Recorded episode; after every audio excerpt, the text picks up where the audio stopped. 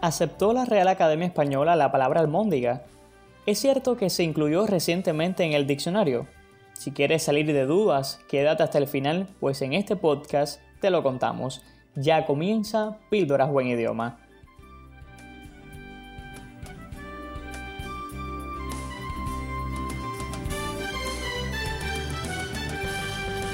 Nexos Radio presenta Píldoras Buen Idioma un programa semanal en defensa de la lengua.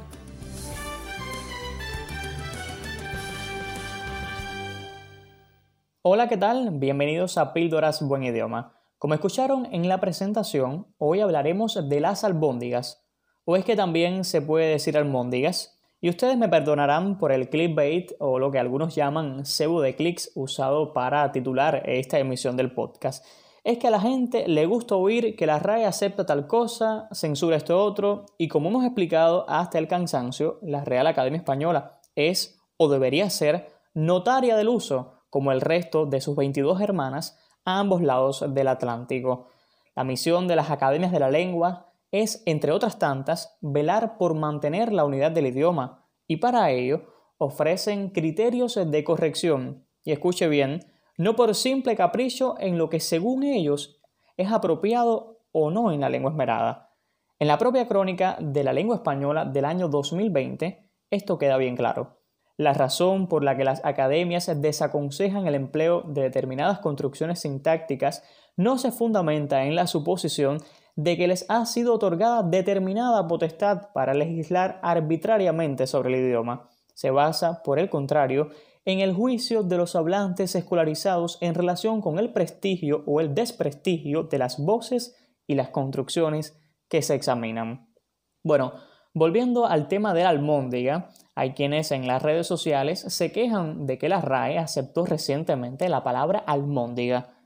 Lo cierto es que tanto si por aceptar se entiende que la RAE ha incluido almóndiga en el diccionario, como si se entiende que lo ha considerado válida, la respuesta es no la RAE no ha aceptado almóndigas recientemente. En primer lugar, porque la forma almóndiga se recoge en el diccionario nada más y nada menos que desde la edición de 1726, por lo que es un sinsentido decir que se incorporó recientemente. Y en segundo lugar, porque la RAE, como ya dijimos, no es quien para aceptar o no una palabra. En el diccionario de la lengua española, que no es solo de la RAE, aparece marcada como variante antigua y vulgar, lo que se ve en que va acompañada de las abreviaturas de sus y bul, de desusada y de forma vulgar. Esto quiere decir que el uso de almóndiga como forma general es antiguo y que hoy dicha voz se siente como forma impropia de la lengua culta. Por este motivo, lejos de considerarse válido el uso de almóndiga, se desaconseja en la lengua culta actual. Y seguramente algunos se preguntarán si ya en 1726 se tenía por una variante inadecuada de albóndiga, ¿por qué se incluyó almóndiga en el diccionario?